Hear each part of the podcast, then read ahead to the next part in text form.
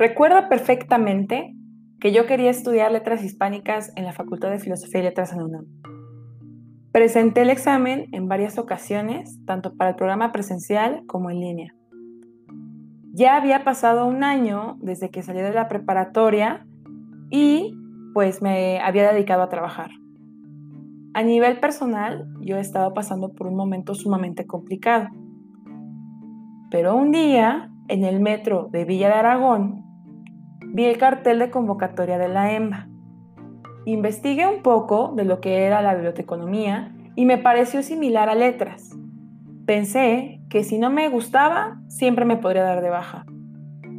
Fui a la EMBA, me inscribí, me dieron un tríptico, que por cierto, aún tengo en casa de mi mamá, en el que venían las materias. Y finalmente me di cuenta que biblioteconomía no tenía nada que ver con letras.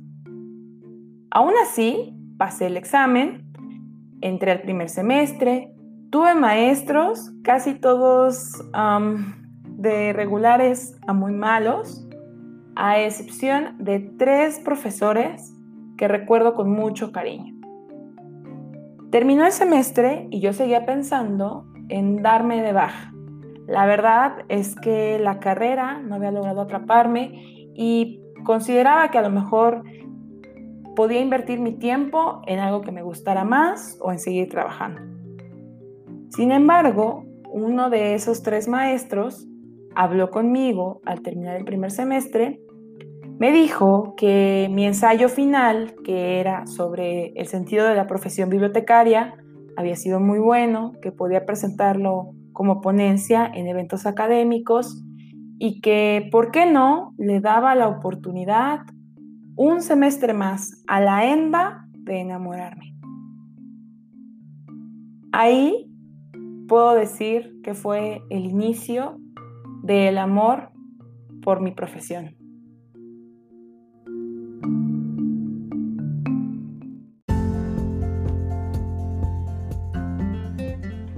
El podcast de Bibliofactoría es un espacio dedicado a dialogar sobre libros, lectura y bibliotecas.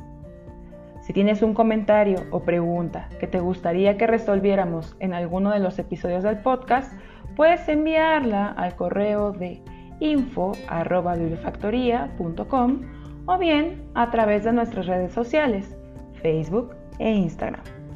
Y recuerda, tenemos un episodio nuevo cada martes.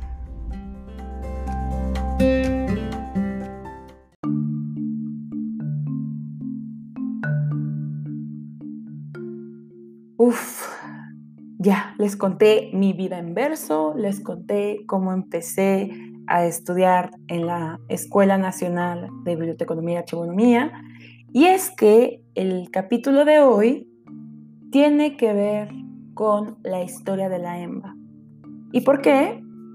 Bueno, porque fue la primera escuela de bibliotecarios profesionales que existió en México y principalmente fue fundada y sostenida por diversas personalidades que estudiaron en Estados Unidos, regresaron a México e implementaron algunas de las estrategias angloamericanas para la profesionalización de los bibliotecarios. Hola, soy Brenda Isabel y quédate conmigo en el episodio 6 del podcast de Bibliofactoría.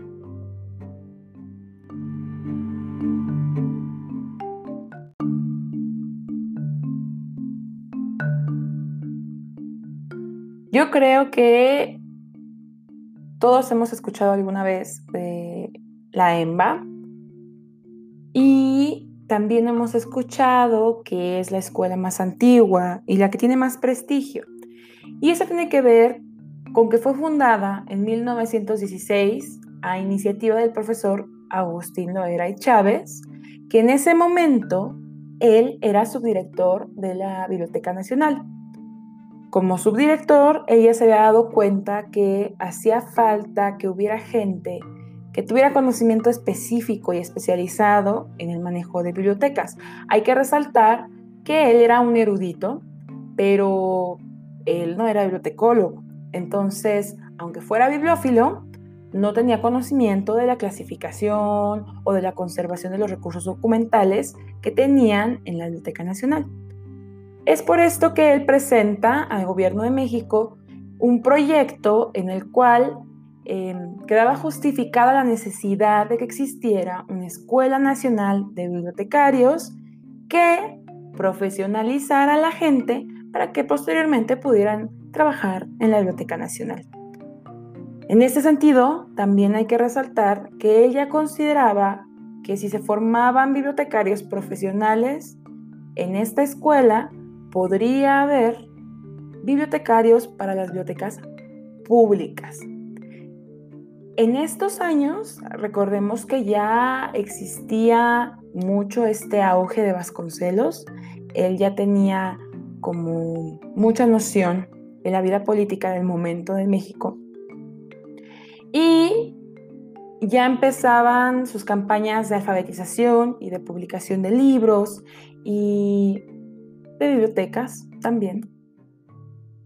Hay que resaltar que el primer proyecto de escuela de bibliotecarios cerró en 1918, debido principalmente a los movimientos políticos y económicos que estaba atravesando el país.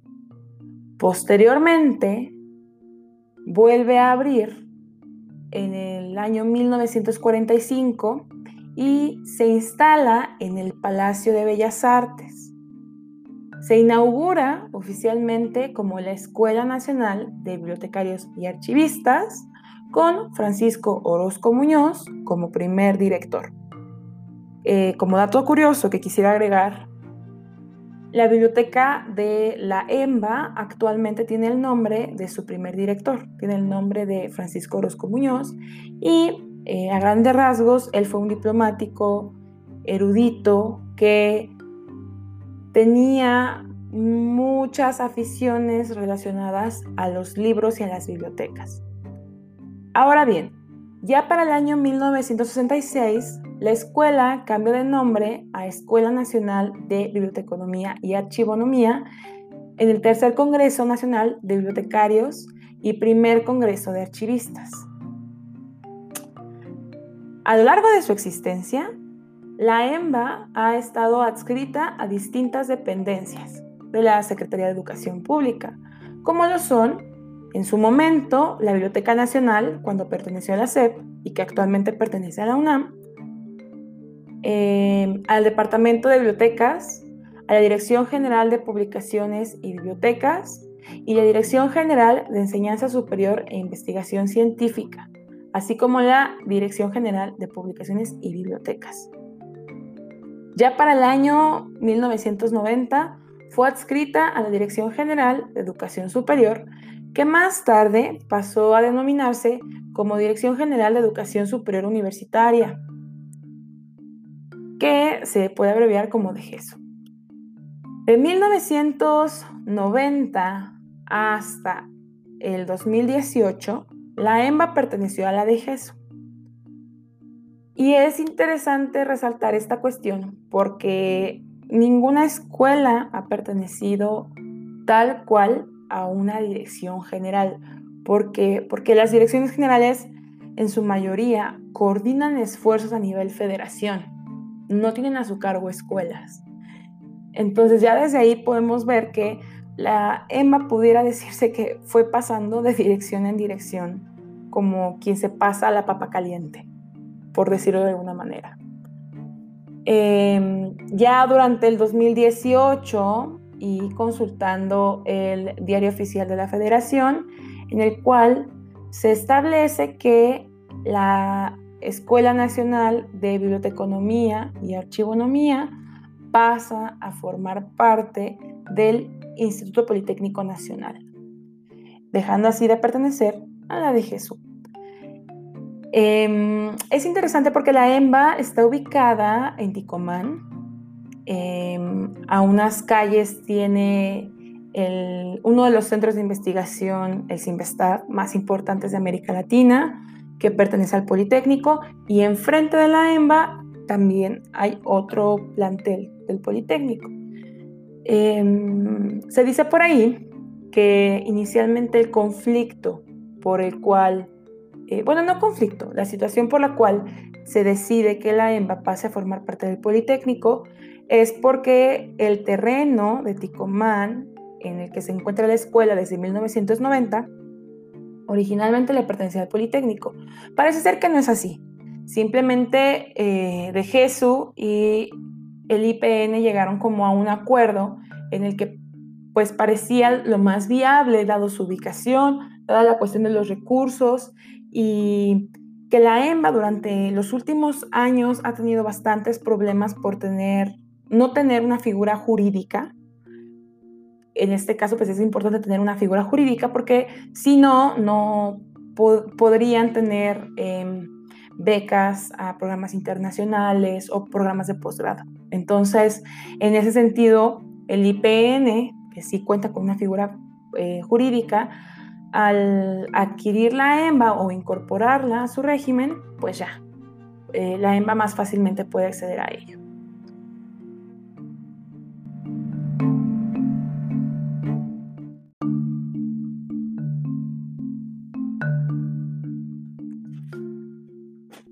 Entre la misión y visión de la EMBA está la cuestión de formar profesionistas y personal de alto nivel académico en las áreas de biblioteconomía y archivonomía que anticipen y respondan a las exigencias de la sociedad en cuanto a la salvaguarda, disponibilidad, difusión y uso de la información en un marco de mejora continua de sus estándares y logros en docencia, investigación y difusión de la cultura para contribuir al desarrollo nacional en sus ámbitos de competencia.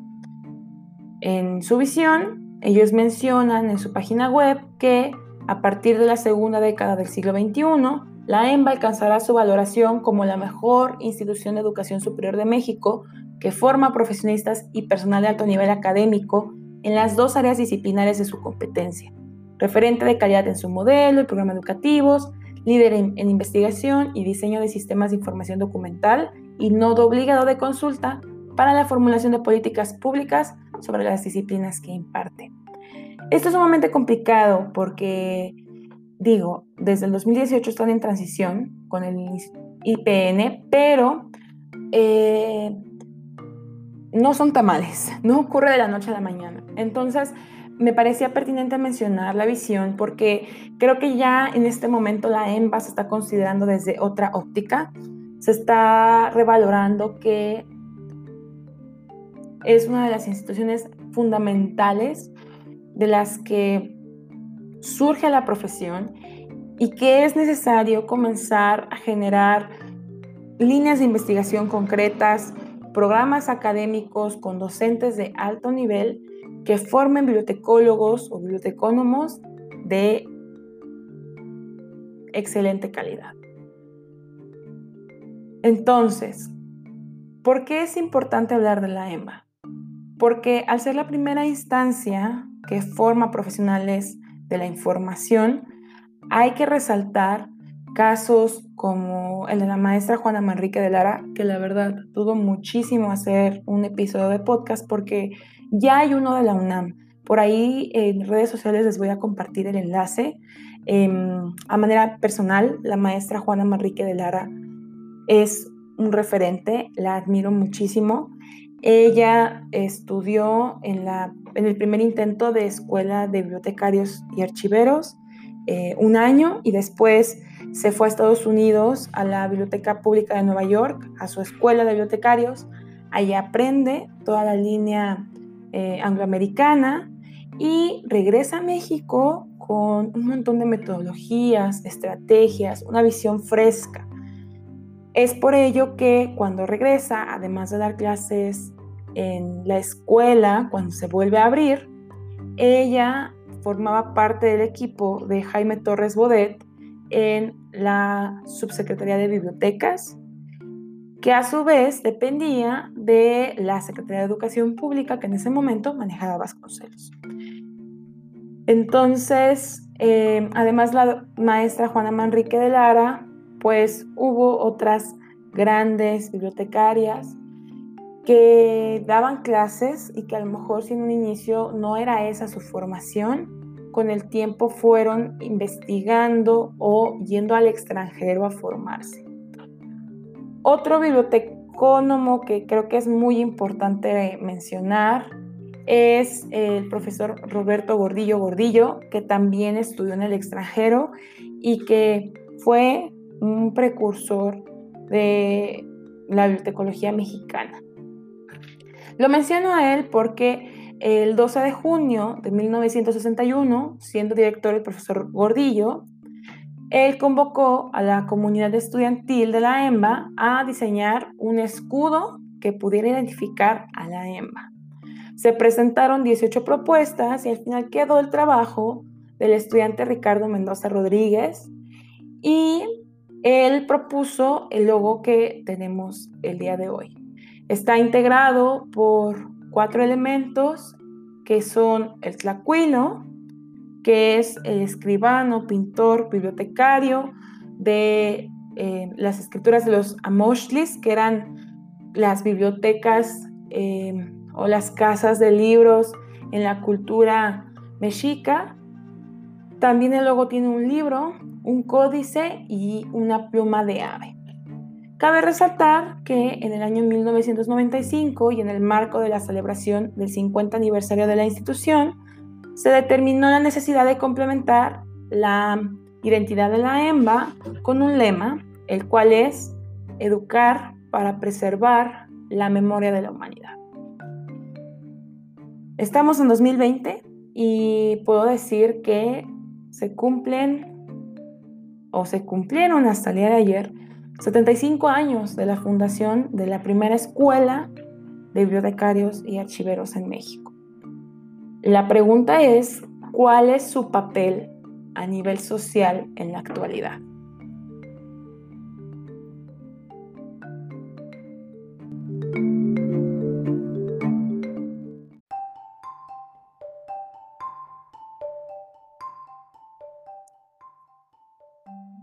¿Cuál es el papel social de la EMBA actualmente. Es un tema complejo porque creo que en los últimos años ha perdido muchísima fuerza. En los 90s, 80s, em, la EMBA era un referente y de hecho las otras ocho o nueve escuelas se fusilaban en mayor o menor medida el, programa de estudios de la EMBA. Em, de hecho, podemos mencionar que hay grandes egresados de la EMBA como el doctor eh, Verdugo, el doctor, el, el licenciado Oscar Saavedra, em, entre muchos otros que egresaron de, esta escuela, entre las cuales me, incluyo. Entonces es, es tremendamente complicado em, a raíz de la pandemia podemos ver que las escuelas de biblioteconomía o bibliotecología se han estado activando de diversas maneras, cosa que lamentablemente no he visto tanto en la EMBA. Yo creo que en ese sentido le hace falta un empuje, aprovechando ya su incorporación al Politécnico y resaltar los aspectos muy positivos que tiene. Tiene algunos docentes que tienen muchísima experiencia, Em, proyectos y líneas de investigación sumamente interesantes que son sumamente innovadoras. El caso de la sala infantil, por ejemplo. Eh, la sala infantil tiene propuestas de fomento de lectura sumamente interesantes. Yo de ahí aprendí eh, al inicio de mi formación como mediadora y ninguna de las otras escuelas lo tiene. Además, algo que era muy rescatable del programa anterior de la EMBA era el Em, a la mitad de la carrera tú te ibas a hacer una estancia profesional y cuando regresabas presentabas un informe de estancia y te podían dar tu título de técnico. Entonces, si ya no querías seguir estudiando, con eso podías conseguir trabajo. Si querías continuar con la licenciatura, bueno, pues continuabas. Eso también era muy rescatable porque, por ejemplo, en mi caso, pues yo sí terminé la licenciatura, pero tenía compañeros que se quedaron hasta el título técnico em, y les funcionaba para conseguir trabajo, ¿no? Eh, y por el otro lado, para la gente que como yo continuaba estudiando la licenciatura, era muy bueno porque te daba experiencia y entonces regresábamos en el sexto semestre y decíamos, órale, es que la teoría y la práctica sí son completamente diferentes.